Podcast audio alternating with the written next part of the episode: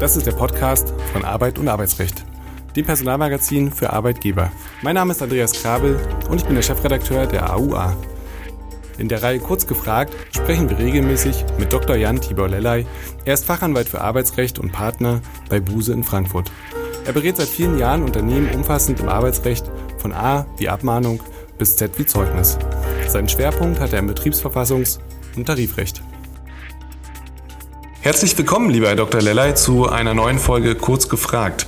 Heute wollen wir sprechen über den Tod im Arbeitsverhältnis. Stirbt ein Mitarbeiter unerwartet, stellen sich nicht nur Fragen zum Umgang mit der Trauer, sondern auch ganz profane rechtliche Probleme für Arbeitgeber. Lieber Dr. Lellay, wann genau endet eigentlich das Arbeitsverhältnis eines verstorbenen Mitarbeiters und warum ist das so? Der Tod, der Tod ist ein Schock, ein Einbruch, ja auch ein Schicksalsschlag, besonders im Arbeitsverhältnis, denn Gott sei Dank verbinden wir ja Arbeit nicht äh, mit Tod oder Sterben. Aber dennoch, der Tod gehört auch im Arbeitsverhältnis äh, in manchen Fällen dazu. Und es gibt eine gesetzliche Regelung, den Paragraphen 613 Satz 1 BGB, wo nämlich drin steht, dass die Arbeitsleistung ja eine unübertragbare, im Zweifel unübertragbare Pflicht ist. Und de deswegen endet rechtlich das Arbeitsverhältnis grundsätzlich auch automatisch mit dem Tod einer Mitarbeiterin oder eines Mitarbeiters. Was passiert mit den bis dahin entstandenen Vergütungsansprüchen? Also an wen und unter welchen Voraussetzungen müssen das Gehalt sowie möglicherweise Bestandteile, die entstanden sind, aus dem Gehalt ausgezahlt werden? Hier sehen wir im Arbeitsrecht einen kleinen Einschlag und das ist ja auch gar nicht verwunderlich aus dem Erbrecht auf uns zukommen. Da gibt es ja den Paragraphen 1922 BGB, Bürgerliches äh, Gesetzbuch und danach richten sich hier auch diese Dinge wie Vergütung. Das heißt also, die bis zur Beendigung des Arbeitsverhältnisses entstandenen Vergütungsansprüche gehen als Vermögen des Verstorbenen oder der Verstorbenen im Todesfall auf die Erben über. Ähm, da gehören aber auch solche Dinge zum Beispiel dazu wie Sonderzahlungen, Urlaubs- oder Weihnachtsgeld, wenn die vertraglichen Anspruchsvoraussetzungen erfüllt sind. Da müssen die bezahlt werden. Das ist also hier eine erbrechtliche Frage, die ins Arbeitsrecht hineinstrahlt. Und da würde ich gerne trotzdem nochmal nachhaken. Ähm, äh, inwiefern hat der Arbeitgeber eigentlich die Pflicht, dort nachzuprüfen, ob das die richtigen Erben sind, die sich an ihn wenden? Und wenn das ein längerer Zeitraum ist, über den geprüft werden muss, ähm, gibt es sowas wie Zinsen, die dann draufgeschlagen werden? Ja, die Pflicht äh, ist äh, keine gesetzliche Pflicht, aber wenn man sich aus Sicht äh, der Personalabteilung oder der Arbeitgeberin das einmal anschaut, dann möchte man ja verhindern, dass Ansprüche erfüllt werden gegenüber nicht Berechtigten. Das könnte ja dann dazu führen, dass nochmal gezahlt werden muss, weil die Berechtigten sich melden und sagen, naja, mich hättest du zahlen müssen, hast an die Falschen gezahlt. Und deswegen bestehen unsere Zahlungsansprüche weiterhin. Da äh, gibt es so etwas wie einen Erbschein, wie äh, da kann man sich also äh, aus Arbeitgebersicht kundig machen beziehungsweise auch mit einem gerichtlichen, mit einer gerichtlichen Bescheinigung die Sicherheit verschaffen, dass man an die richtigen Menschen auszahlt. Äh, sowas wie Zinsen können ja immer eine Rolle spielen, aber die Frage ist ja dann immer, da müsste ja auch ein Verzug vorliegen. Das ist in den seltensten Fällen der Fall, äh, weil die Dinge sich einfach nicht so lange hinziehen. Also das kommt in der Praxis nie, fast gar nicht vor. Ihnen fehlt die letzte Ausgabe der Auer? Mit dem Abo kann Ihnen das nicht mehr passieren. Einfach auf die Folgenbeschreibung klicken. Jetzt kommen wir zu einer ganz spannenden Frage. Was passiert mit dem bis dahin erworbenen Urlaubsanspruch? Also das ist eine Frage, die für viele weiterhin nicht ganz nachvollziehbar äußerst umstritten ist und das BRG hatte hier ja eine ganz andere Auffassung als der EuGH. Welche Positionen stehen sich hier gegenüber? Ja, wirklich. Es ist äh, eine interessante, interessante Entwicklung hier der Rechtsprechung gewesen. Wie Sie ja sagen, richtig, Herr Grabbel, hat da das Bundesarbeitsgericht ursprünglich auch eine andere Position vertreten. Die war ähm, etwas äh, unverständlich manchmal in der Praxis, wenn man sich das so angeschaut hat. Vor allen Dingen auch Nichtjuristen haben da sich äh, manchmal den Kopf gekratzt. Äh, die Ausgangslage ist äh, ganz einfach. Die Ausgangslage ist ja der Paragraph 7 Absatz 4 Bundesurlaubsgesetz, der nämlich ja sagt, wenn Urlaubsansprüche aufgrund der Beendigung hier ist es der Tod der Arbeitnehmerin oder des Arbeitnehmers nicht gewährt werden können, teilweise oder ganz nicht gewährt werden können, dann sind die abzugelten. Und das ist ja an sich an Klarheit gar nicht mehr zu übertreffen. Nicht? Abzugelten heißt halt zu zahlen. Ähm, aber das BAG hat eine Zeit lang äh, gesagt, nein, das ist hier eben nicht so, ähm, denn es ist also nach Ansicht früher des BAG äh, so äh, gewesen, dass diese Urlaubsabgeltungsansprüche auch mit dem Tod der Arbeitnehmerin oder des Arbeitnehmers erlöschen sollten. Das heißt also, dass es da keine Zahlungsansprüche gibt.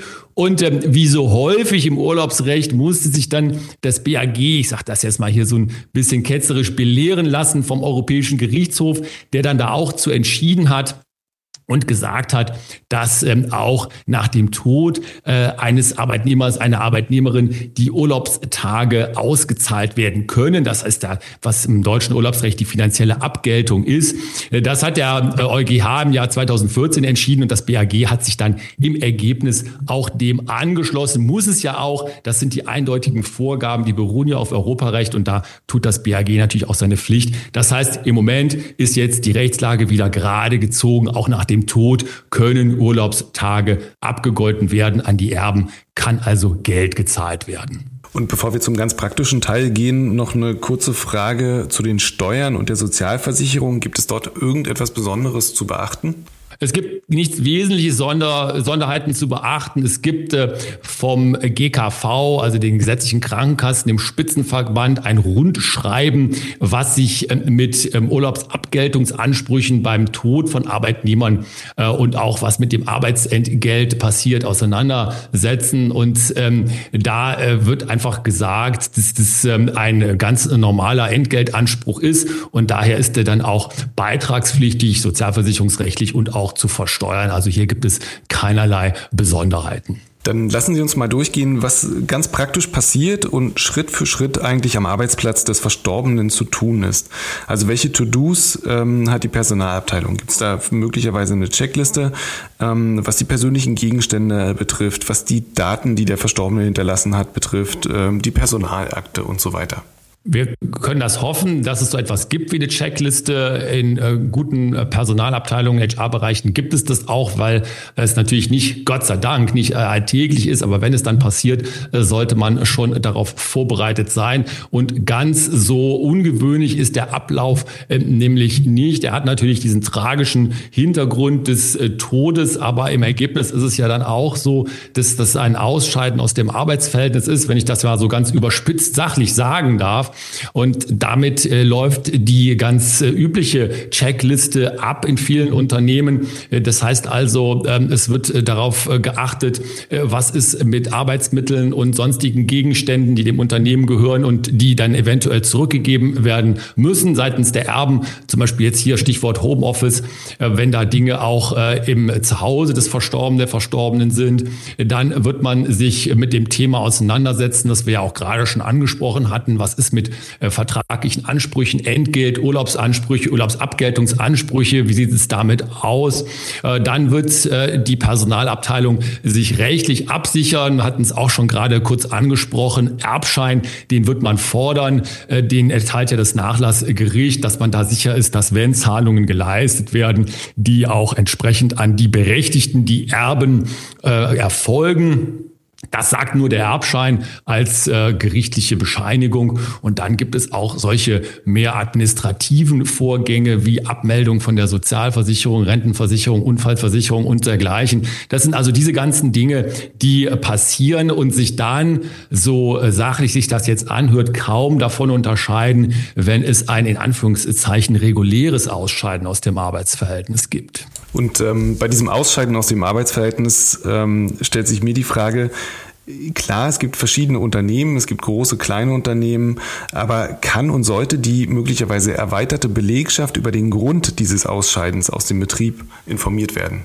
Die Frage ist immer, äh, wie weit die äh, Information gehen soll. Aus meiner Sicht ist es so, dass es an einer Information zumindestens äh, der ähm, engen, des engen Kolleginnen und Kollegenkreises überhaupt nicht vorbeikommt. Das ist ja teilweise auch damit verbunden, dass man vielleicht sogar eine Traueranzeige schaltet für den oder die Verstorbene. Das sind ja Menschen, die aus dem Arbeitslisten, Arbeitsleben förmlich herausgerissen werden. Da hat man ja auch vielleicht einmal Anlass als Unternehmen eine Trauerbekundung in den Medien zu schalten, klassische Traueranzeige. Und damit parallel muss dann ja auch eine Information an die Belegschaft erfolgen. Das muss man nicht unbedingt überall auch abhängig von der Unternehmensgröße überall hin äh, aussenden, aber trotzdem zumindestens im engsten Bereich im Team, in der äh, Abteilung muss das aus meiner Sicht passieren. Denn eins steht ja fest, diese Dinge sprechen sich sowieso rum und es ist ein ganz schlechter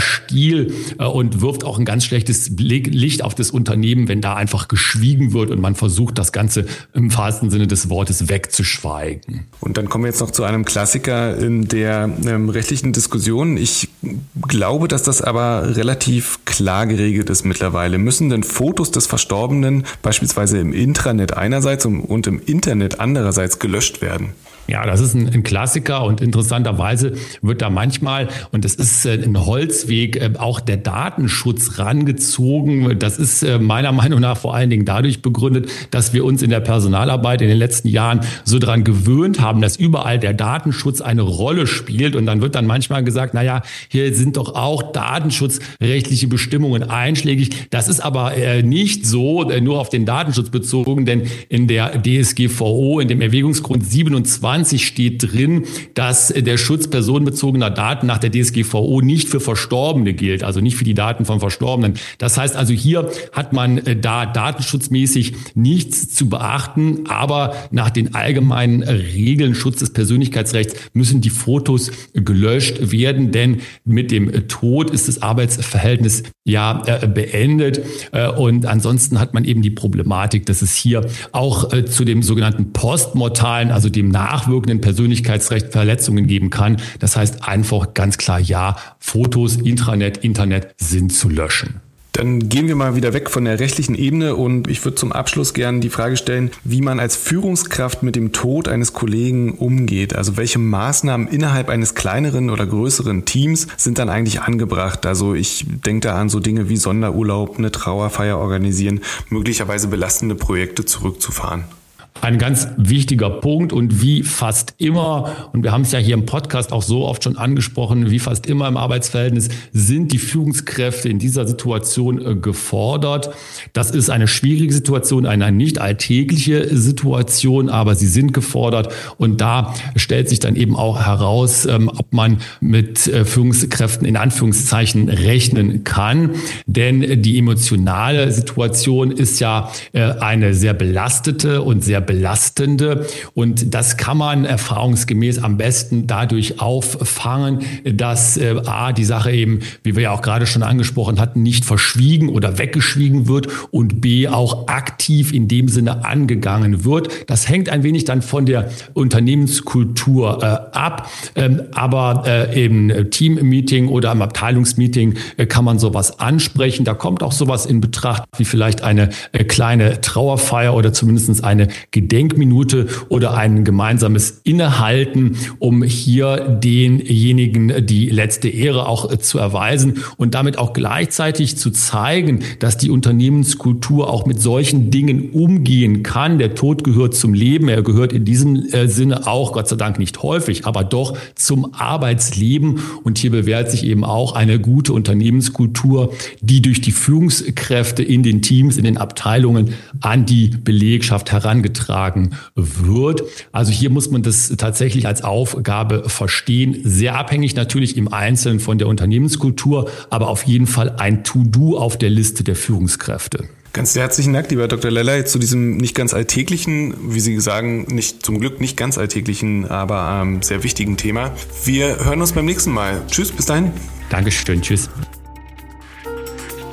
Es gibt Verbesserungsvorschläge zu dem Podcast oder dem Newsletter oder Sie möchten uns Ihre Meinung mitteilen, schicken Sie gerne eine E-Mail an auer.redaktion.husmedien.de.